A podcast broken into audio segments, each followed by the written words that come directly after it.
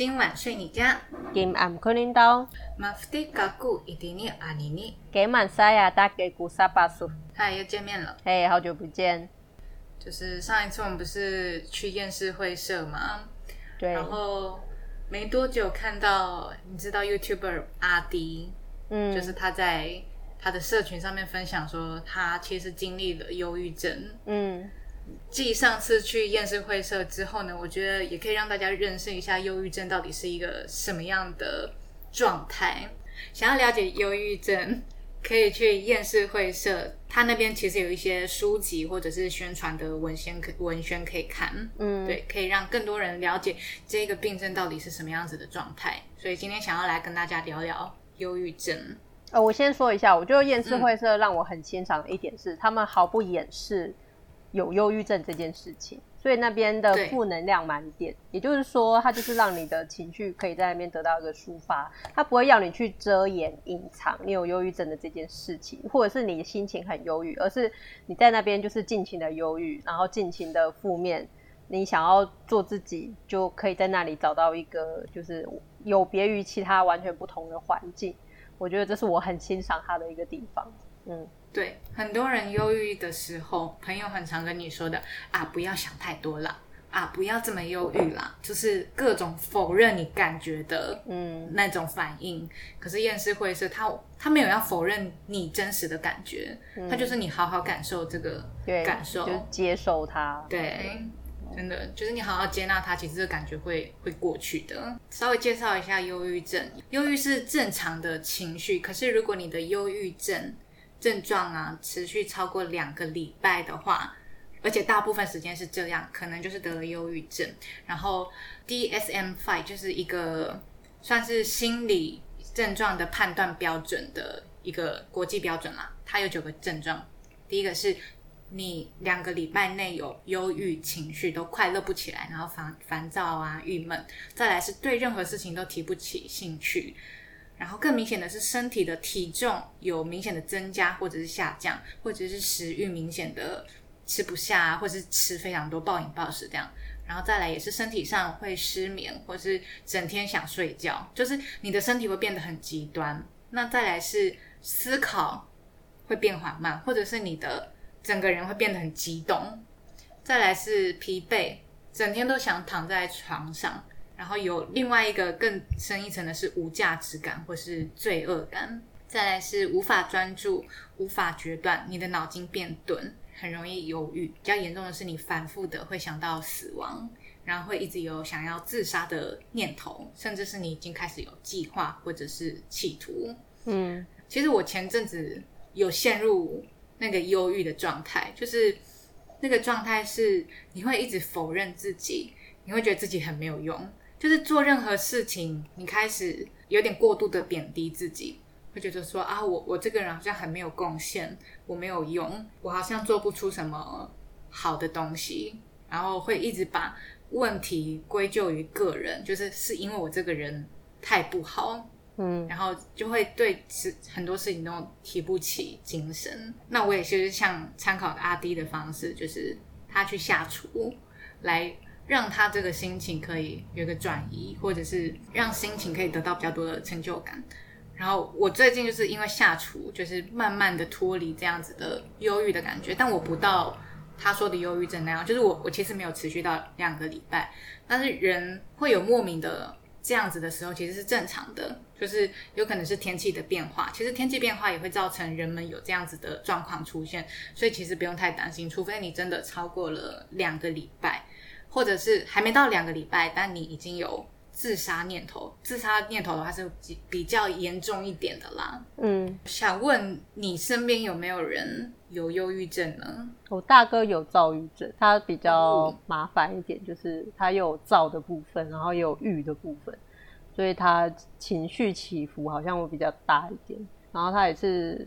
大学就发现，然后后来好像有去服药之类的，可是那个药物又不是那么令人喜欢，所以也是这样子反反复复困扰他好一段时间。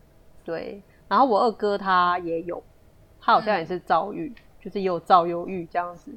嗯，不知道哎，其实然后我自己是完全没有。所以其实呃，我两个哥哥的状况让我妈其实也非常的难过，因为她一直觉得说这会不会是一种遗传，然后到底是不是他们呃我爸妈之间谁？就是我觉得这这难免啊，父母都会有这样的联想，就会觉得说是自己造成的，然后就会很自责。然后我就说，再这样下去，你自己可能也要 也要压起来了。所以有时候你如果真的这么想，那这就会是变成事实。因为你看你自己也有，所以所以两个哥哥也有，也不奇怪。所以我我还是后来是安慰他说，呃，就是要乐观一点了。呃，可是我这样我这样讲，好像又是又落入了那种讨厌的圈套，就是。你讲的很好听，可是你并没有感同身受的去去理解他们心里的状态哦。然后还有让我妈很不能接受的是，她一直觉得这怎么会是一种病，所以他以前也常曾经很长的跟我哥讲说：“哦，你不要想那么多啊什么的。”甚至我妈还会私底下跟我讲说，类似说为什么这会是一个问题？是抗压性太低吗？所以他会对，然后可是我就要一直。就是去劝他说，那个是一种病，你不能这样想。他已经生病了，就好像如果你今天得癌症了，我会跟你说，哦，是你抵抗力很弱吗？你怎么会得癌症呢？就是我不会这样跟你讲啊，我一定会跟你说，那你就是积极的去治疗它嘛。所以你已经应该要给你的小孩鼓励，而不是去质疑说，哦，你是不是抗压性太低？这这个是完全不对的。然后他就会一直很难过，很害怕，甚至。他到后来都很怕，他会不会说错哪一句话，然后让让造成不可逆的后果。所以到后来他自己也很怕。那我就是说，呃，你就是要多去看一些相关的文章啊什么的。后来我也就会，如果碰到类似文章，我就会转给他看。真的很多，如果身身边或者是自己忧郁的时候，就会开始想为什么？为什么我会有忧郁症这样的状态？嗯，可是。其实他没有，他没有特别的原因，嗯，就是生理也有可能，然后或者是社会的期待也是一个，再来是你可能遭逢你的生活巨变的时候，你也会有这个状况。有一派说法是，它其实也不是你抗压性比较低，就很像感冒一样，对啊，感冒是在你抵抗力、你身体比较脆弱的时候入侵你的，可是感冒会好，嗯，忧郁症也会，可是你说要它永远不复发吗？不可能。就还是会复发的，不用一直去追究说为什么会这样。嗯，我觉得以前我都以以为说现在已经很多人会去看心理心理科或是精神科医生了。嗯，可是其实台湾对于忧郁症或者是身心相关的症状就医的人还是很少。嗯，就是。大家一旦有这样子的反应的时候啊，有几派人一是觉得就不自觉，不自觉觉得说啊我没有我没有这个倾向，然后再来是不承认，就是啊我只是心情不好，我没有忧郁症，嗯，或者是他他其实很已经到忧郁症非常严重的状态，他不想去治疗，就是已经遭到他完全不想做任何任何的对应应抗应应对措施。建立一个观念给大家就是。在看心理医生之前，有一个方式叫咨商。嗯，咨商是只要你心情不好的时候可以去看的一个诊所。它有点像是，我其实把智商当做有点像那个家庭收纳师，你知道，就是最近很流行去帮你收纳你的家里啊，你的家很乱的时候，其实心里也是一样，你有情绪会多到你难以整理，嗯，就是很烦，好像。绕在一起的那个耳机线没有办法，就是抽丝剥茧的把它变回一条，嗯，然后你整个人会很乱，然后你不知所措，不知道怎么办。这种时候，你家非常乱到你不知道从何开始打扫的时候，你就可以找那个收纳师来帮你整理。那一样的，你情绪乱到你没有办法整理的时候，就是去找智商嘛，嗯，那智商就会，智商不是给你建议说啊你应该怎么样怎么样，智商比较像是。帮你的所有思绪去做一个厘清、整理，说哦，你有这些这些的感受，然后你这些这些的感受是来自于这些这些的状况，嗯，然后整理出来之后，你会自己有一个豁然开朗的状况，就是哦，好像整就是家里整理好，你会一种通体舒畅感，真的是连。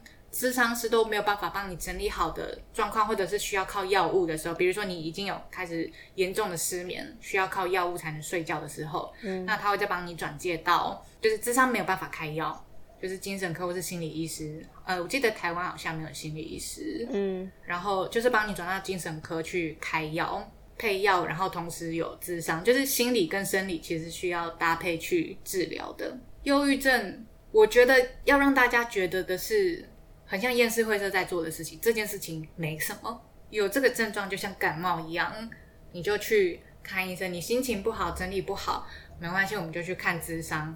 这没有什么大不了，虽然有些人觉得很贵，智商很贵，很贵，但其实某部分是健保有补助的，然后可以去卫生所或者是相关医院去查这些资料，其实都有不会到那么贵，上千块的，除非你是去那种呃算是私人诊所吧，嗯，就是他收费可能真的比较高一点，没有健保给付，但再怎么样还是会有张老师专线。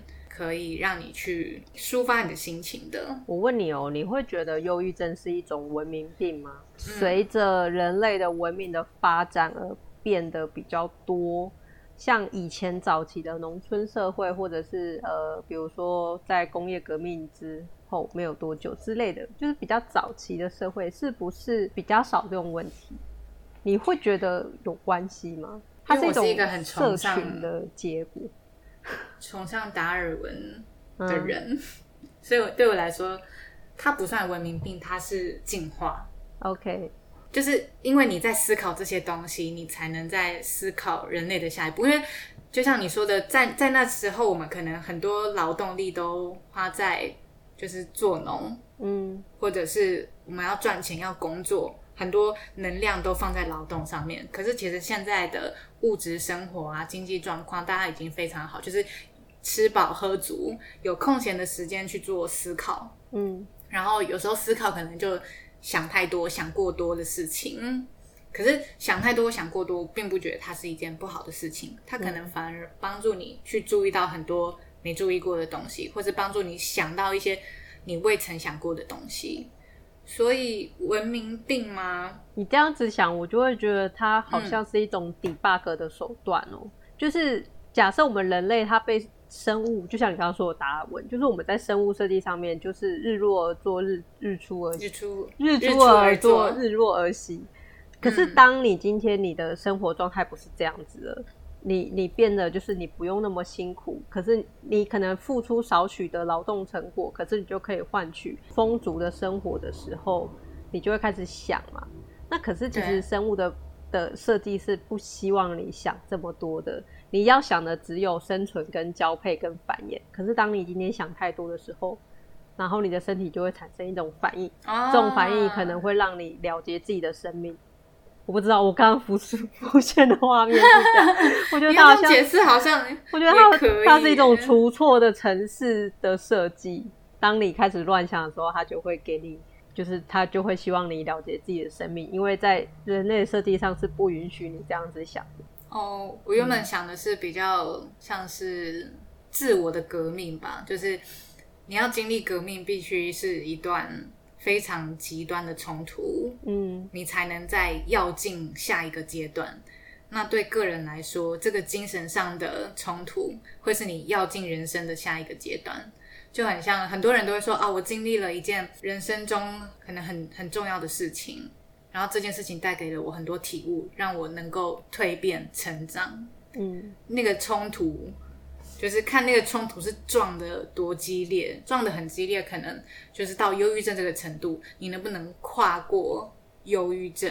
如果你能跨过，那当然会带给你一个全新的视野、全新的境界。当然，如果跨不过，那也没关系，就是。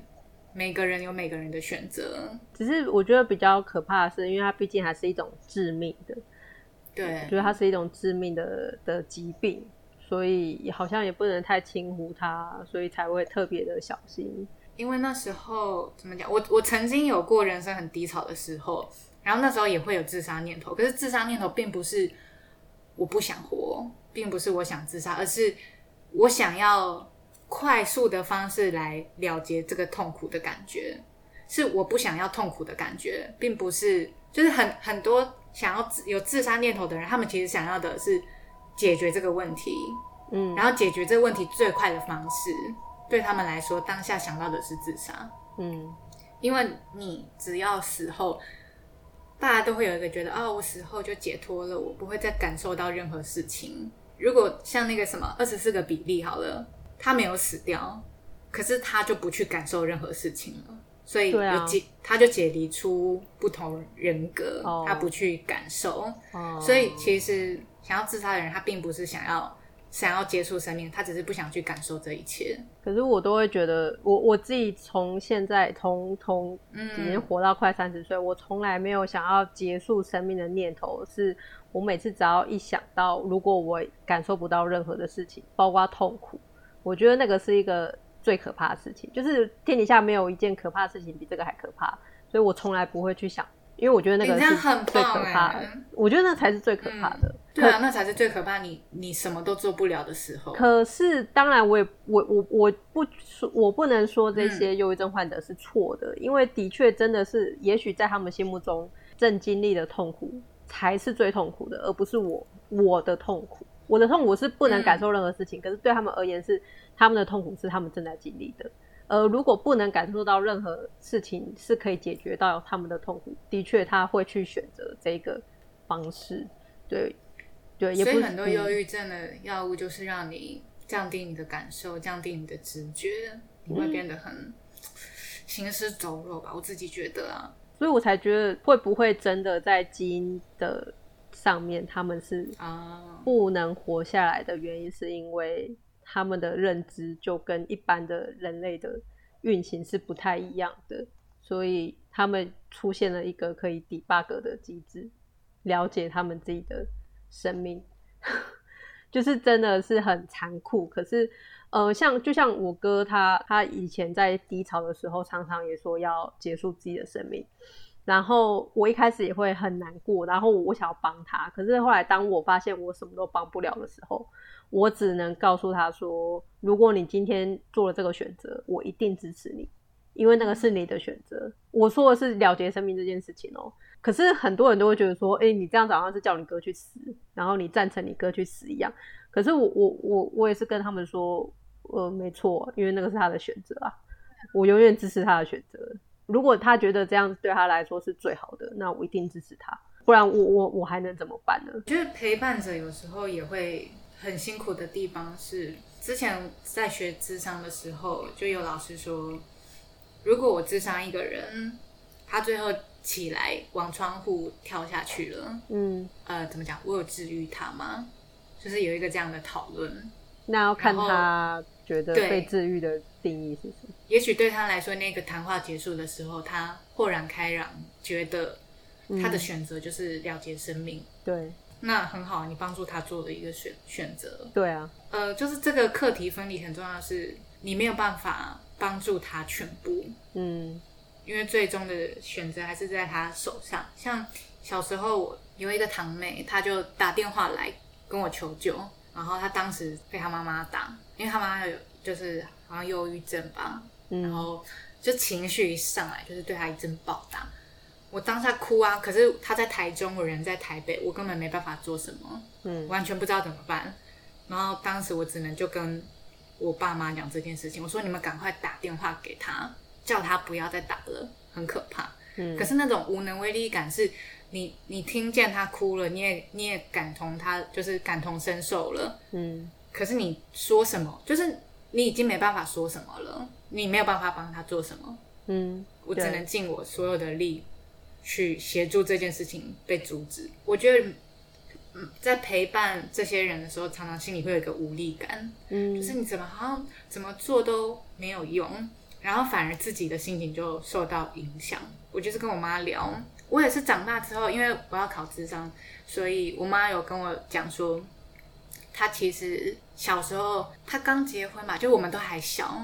嗯，他他就说他觉得那时候他有得忧郁症，嗯，我其实蛮压抑的，因为我完全不知道，就是他他就问问我说那时候他的状态是不是忧郁症，他就是人生完全没有什么价值，哦，没有没有意义，然后他每天就是我只要回家看到他就是躺在沙发上睡觉，嗯，就是提不起劲做任何事情，然后我们小时候神经很紧绷，觉得做坏一件事情。就是会有一个那个衣架子就甩过来了，就是很怕被打。也许这个这个事情问他，他今天说 OK，明天同一样事情问他，明天就说不 OK。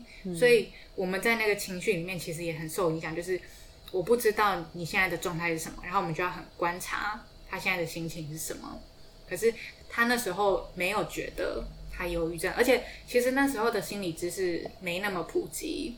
他知道自己不对劲，可是他没有办法排解这个不对劲，他也不知道原因。嗯。然后在每一次可能他对我们这样之后，他又有愧疚感，然后那个愧疚感反而又加深他的没价值感，嗯，然后就会变成恶性循环。后来他就是找宗教转转往宗教的部分，他很妙啊，就是 我们家小时候什么都信过，基督教、天主教，就我们也去做过礼拜、读过圣经，然后佛教啊、道教，就是他只要有机会，他都会去听，听人家讲那个。讲道，对，但是后来渐渐的知这个心理知识普及的时候，他才发现啊，他那是忧郁症，嗯，然后他可能在那个状态下已经对我们的童年造成一些影响。他自己他其实有点半半愧疚的在跟我讲这件事情，嗯，他知不知道这件事情必须要去求助，如没有求助反而让身边很多的家人朋友感受到痛苦。我当时就觉得。真的陪伴是好难的事情哦，尤其是忧郁症起伏很大。你前一天还跟他就是可能说说笑笑的，然后隔天他可能就突然自杀了，你也不知道为什么。嗯，可能就是他突然想通了某件事情吧。嗯，后来我去查一下，就是可以跟大家分享，你要怎么陪伴忧郁症患者？陪伴的家人或是朋友，很常会有挫折跟无力感，因为真的是什么都做不了。你听他说他想自杀。那你你能阻止什么？嗯，第一个就是可以尽可能的学习跟了解忧郁症到底是什么，然后再来是要了解忧郁症药物、抗忧郁症药物的相关正确知识，就你要知道那些药到底是什么。嗯，再来是合理的期待，就是不要给他过高的要求，也可以适当的鼓励，就是肯定他们。再来，我觉得这好重要，无条件的支持，就不会因为你今天做好。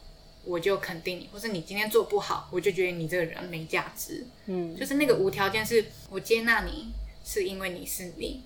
嗯，然后再来是维持自己日常作息，因为很容易就你受到影响，然后你也跟着他一起失眠啊，然后结果自己也越来越糟。嗯，然后另外一个是必要的时候陪伴者也可以去找智商的，就是你还是需要一个倾诉对象，不然你都一直。把这些事情累积累积，然后可能下一个就变成你，你自己也出问题。其实像心理医师或者是智商智商师，都会有一个导师，他们会去讨论他他最近的状态。智商师还会有一个 他们的智商师，嗯，就是大家都有需要倾诉的，不不是说你当。当当上智商师，你就比较厉害、比较专业，你不需要，没有，大家都需要。嗯，不要认为事情是针对你个人而来，就是不用过度自责，觉得说那个都是我造成的，嗯就很像那个《火神的眼泪》里面有一个跳楼自杀的女生在他面前，然后所以他之后有 ADHD，就是因为他有阴影嘛。可是其实那个女生跳楼，呃，他会觉得是跟他有关系啦。可是真的，就客观来说，两个生命体的选择，真的也不是那么绝对。真的，这个去分割出来还蛮重要的。嗯，再来就是一起合作，这个这可能就是看你跟那个忧郁症患者的相处方式啦。就是以你能帮他找资源，你能做什么就尽量做，但你不能做的就是知道自己能做到哪就做到哪。嗯，不用过度的对自己太要求。然后也不用过度理性的要他说啊，你就想开一点啊，就是可能让他觉得说不被了解，就是嗯，你你听不懂我在说什么，你没有办法理解我。嗯，听完你讲的这些，我妈就会说哈，所以我什么都不能做，我真的什么都不能做吗？然后我就跟他说，对啊，你就是只能听他说，然后试着理解他，认同他，嗯，不管他说什么，你就是支持跟鼓励他，你什么批判的话语都不要讲。对啊，然后我妈就会觉得超无语、超无力，然后后来她自己也很忧郁，所以后来我就是我比较担心我妈，我会比较觉得说这种陪伴者的角真的是很我，我会比较担心陪伴者，反而我会觉得说，生病的人他们有自己的人生难题要面对。如果他们最终选择了最糟糕的结论，那也是他们的选择。所以我就会一直开开开解我妈。可是说真的，那毕竟是他的小孩，就是那是我的哥哥，虽然是手足之情，可是我相信亲子的羁绊一定会比我还要深。所以我妈没有办法接受我这样的说法，她一直还是希望可以嗯做点什么这样子。那我了解忧郁症啊，所以后来搞到我，后来我也很无力，然后搞到后来，每次当我妈去去表达她的担忧的时候。我说真的，我也真的是无能为力耶。到后来，我也呃很不想要去提到，就是在她面前提到哦，我两个哥哥最近怎么样啊什么的，我都不想跟他谈论他们的话题。我只专注在他自己本身。对，嗯嗯嗯，这就很像那个有一个老人家去看医生，然后跟医生说：“医生啊，我这样折，我的手会痛哎。”医生就说：“那你就不要这样折啊。”你想你会烦，那你就不要想啊。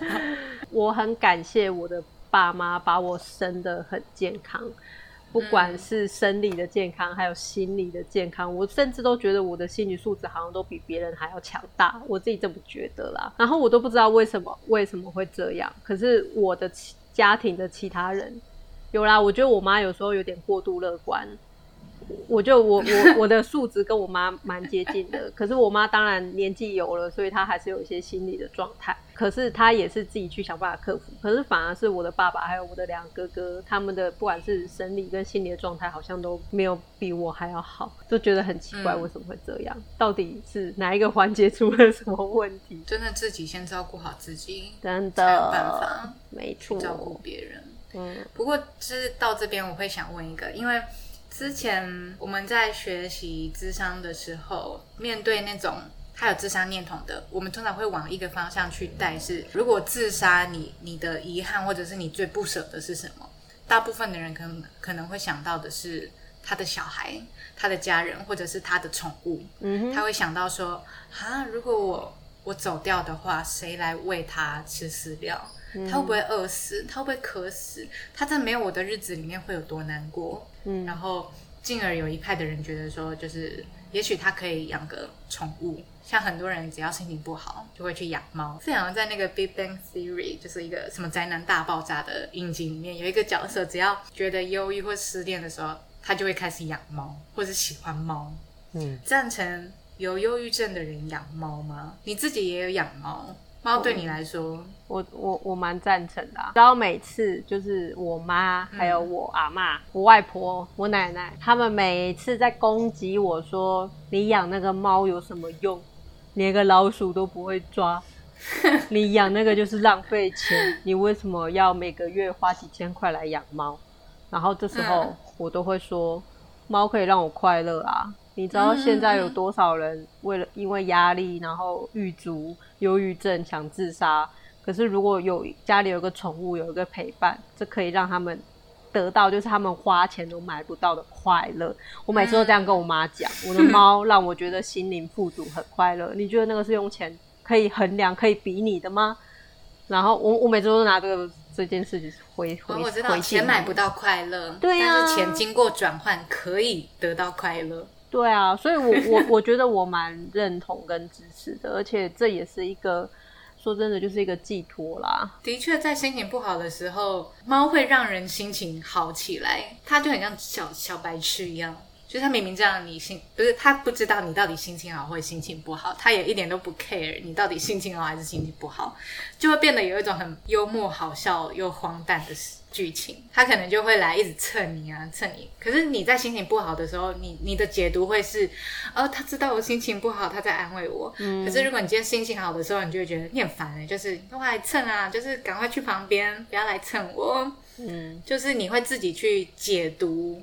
他现在的样子，可是其实他根本没有这些想法，有可能不排斥他们的身、他们的眼睛、他们的手，还有他们的肚子，这些很好摸、很疗愈的东西，会让人感觉到舒压。嗯，可是我会好奇的是，忧郁症养猫会不会那个猫变成他暂时的浮木？如果那只猫在他忧郁症还没有缓和的时候。离去了呢，他又遭逢了一个巨变，那是不是让他更更觉得生生活的意义消失了，然后生命没有价值，让他直接去自杀。老实说，的发生几率不太高吧？比如说，十个忧郁症患者里面，假设呃呃呃，他们他们十个人都养了猫，然后里面可能只有两个人的猫会走掉，然后导致那两个人因为猫走掉的打击太沉重了，所以他也选择离开。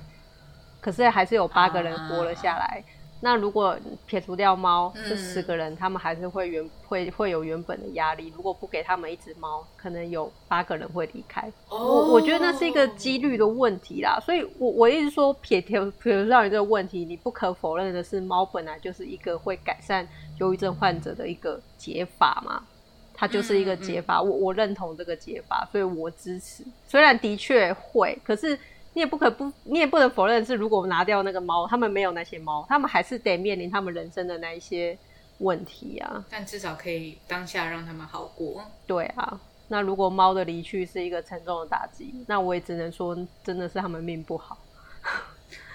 对啦，课题分离就是，好吧但我还是会觉得说，就是猫虽然会让人转移注意注意力，或者是呃，其实不一定是猫啦，有的有的也会建议养狗。其实国外好像有这种宠物疗法吧，就是当你养狗，你就会需要带它出去外面遛它，在你心情不好的时候多晒太阳，多跟人交流，其实是有用的。对啊，然后你可能因为养狗，然后出去外面晒太阳，或者是因此。